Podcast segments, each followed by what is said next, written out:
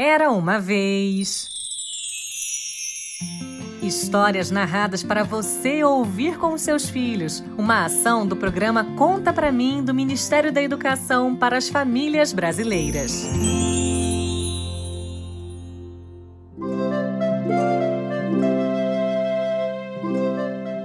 Esta é uma história diferente. É a história de Pandora e vem da mitologia grega. Fechem os olhos e imaginem um tempo em que vários deuses eram adorados. Eles tinham a forma humana, mas tinham poderes mágicos e eram imortais. Ah, eles também tinham defeitos, qualidades e sentimentos, assim como a gente. Viviam aventuras, sofriam, se apaixonavam. Então vamos conhecer a história de Pandora.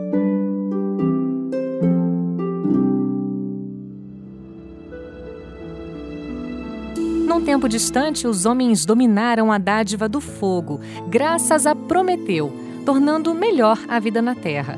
Mas diante daquela afronta, a ira de Zeus não teve limites e ele resolve então punir os homens. Ordenou a Hefesto que moldasse uma mulher de barro, tão linda quanto uma verdadeira deusa, que lhe desse voz e movimento e que seus olhos inspirassem um encanto divino.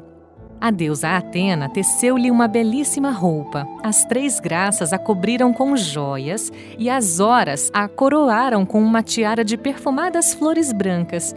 Por isso a jovem recebeu o nome de Pandora, que em grego significa todas as dádivas. No dia seguinte, Zeus deu instruções secretas a seu filho Hermes, que, obedecendo às ordens do pai, ensinou a Pandora a contar suaves mentiras. Com isso, a mulher de barro passou a ter uma personalidade dissimulada e perigosa.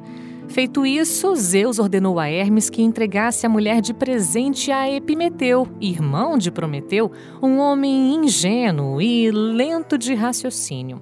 Ao ver Pandora, Epimeteu esqueceu-se que Prometeu havia lhe recomendado muitas vezes para não aceitar presentes de Zeus e aceitou-a de braços abertos. Certo dia, Pandora viu uma ânfora muito bem lacrada e, assim que se aproximou dela, Epimeteu alertou-a para se afastar, pois Prometeu lhe recomendara que jamais a abrisse.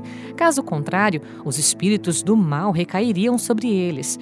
Mas apesar daquelas palavras, a curiosidade da mulher de barro aumentava. Não mais resistindo, esperou que o marido saísse de casa e correu para abrir o jarro proibido. Mal ergueu a tampa, Pandora deu um grito de pavor e do interior da ânfora saíram monstros horríveis: o mal, a fome, o ódio, a doença, a vingança, a loucura e muitos outros espíritos maléficos.